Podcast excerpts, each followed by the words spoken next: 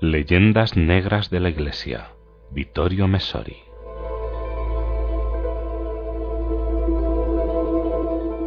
Justicia para el pasado. Nos preocupamos mucho por la justicia en el presente, aquí y ahora, pero mucho menos por la justicia en el futuro y el pasado. Justicia para el futuro es respetar los derechos de los que vendrán después de nosotros, sentir la responsabilidad de entregarles un mundo que no esté completamente devastado y envenenado, que todavía conserve algunos de sus dones originarios de belleza y fecundidad. Pero también existe una justicia para el pasado, hacia los que vivieron antes que nosotros, una justicia que ni siquiera los creyentes respetan del todo.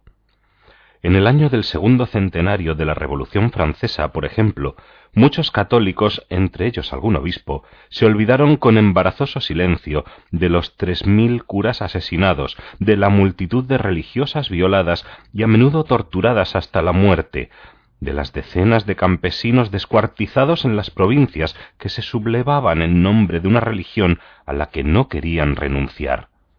No sólo existen los horrores de la Vendée, respecto a cuyo exterminio sistemático los historiadores hablan de primer genocidio de la historia moderna, y donde los jacobinos anticiparon contra aquellos campesinos firmes en su fe los intentos de solución final de los nazis contra los judíos.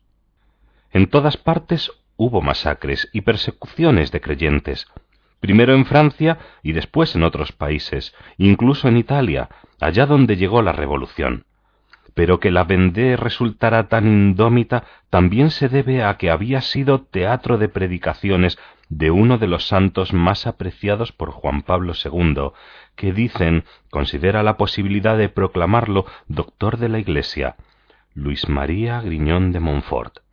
Según el esquema comúnmente aceptado, el oeste de Francia se sublevaría contra el París de los jacobinos, empujado por los aristócratas y el clero que querían mantener sus privilegios.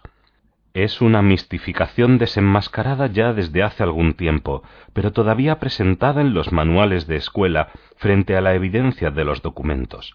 Estos demuestran sin que pueda haber dudas que la sublevación empezó desde abajo, desde el pueblo que a menudo con su iniciativa arrolló los titubeos del clero y de los nobles, muchos de los cuales prefirieron huir al extranjero en lugar de asumir sus responsabilidades. Insurrección popular, pues, y no política, aunque acompañada de contradicciones y errores como todo lo humano, y ni siquiera social, sino fundamentalmente religiosa, contra los intentos de descristianización que una minoría de feroces ideólogos realizaba en la capital. Ninguna de las ideologías modernas ha tenido una base popular. El marxismo nunca ha llegado al poder a través de elecciones libres, y allá donde estaba en el poder ha caído sin que nadie moviera un dedo para defenderlo. El 25 de julio de 1943 para acabar con el fascismo bastó un anuncio en la radio y un cartel en las esquinas de las calles. Con la caída de Berlín, el nazismo desapareció. Por otro lado, esto tampoco hay que olvidarlo a pesar de las retóricas, el pueblo tampoco se había levantado para defender el liberalismo cuando Mussolini y Hitler acabaron con él. Y para quedarnos en la Revolución Francesa, el pueblo acogió sin chistar el autoritarismo napoleónico que sofocó los inmortales principios de 1789.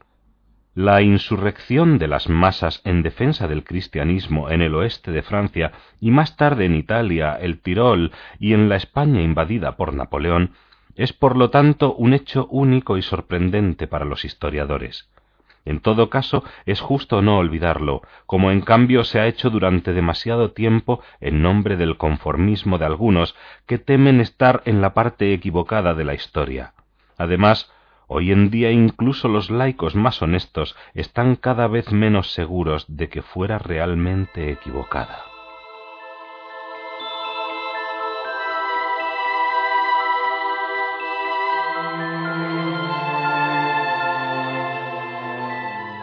Noche entre el 16 y 17 de mayo de 1793. La Convención Nacional vota la condena a muerte del rey Luis XVI. Los votantes, con llamada nominal y por tanto de forma manifiesta, son 721, De ellos 361 dicen sí a la guillotina, 360 dicen no.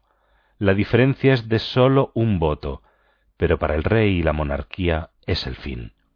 Ilustran bien el clima en que se desarrollaron la discusión y el voto declaraciones como la del diputado jacobino Legendre, quien dijo estar convencido de la necesidad de degollar al puerco y enviar luego un trozo a cada departamento como advertencia a los reaccionarios y exhortación para los revolucionarios.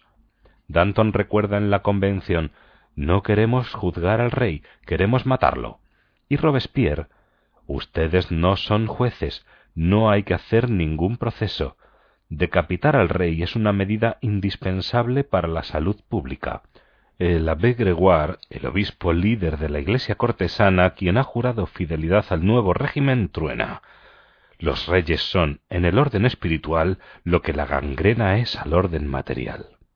Pero a veces los historiadores son indiscretos, y alguien se ha molestado en mirar qué ocurrió con los 361 que votaron la guillotina para el que llamaban despectivamente el ciudadano Luis Capeto. De ellos, setenta y cuatro murieron de forma violenta, casi todos a su vez degollados. Es la revolución que, como se sabe, siempre devora a sus propios padres e hijos. Otros murieron por otras causas, pero de los supervivientes, ciento veintiuno buscaron y obtuvieron cargos públicos, a veces de mucha responsabilidad bajo el imperio de Napoleón. Se habían llamado a sí mismos con orgullo regicidas, y en la petición de condena a muerte para Luis XVI habían visto, eso dijeron, el fin de todos los privilegios, los derechos divinos, las desigualdades, las autoridades que no derivaban del pueblo, Mataron pues a un rey que tal vez inepto pero pacífico, y pocos años más tarde se pusieron al servicio de un emperador feroz que había querido ser coronado por el Papa, lo que nunca pretendió la antigua dinastía, e intentaba restaurar los fastos monárquicos del Roi Soleil. Cosas que es preciso recordar, pero que no sorprenden a quien conoce un poco a los hombres, a partir obviamente de sí mismo.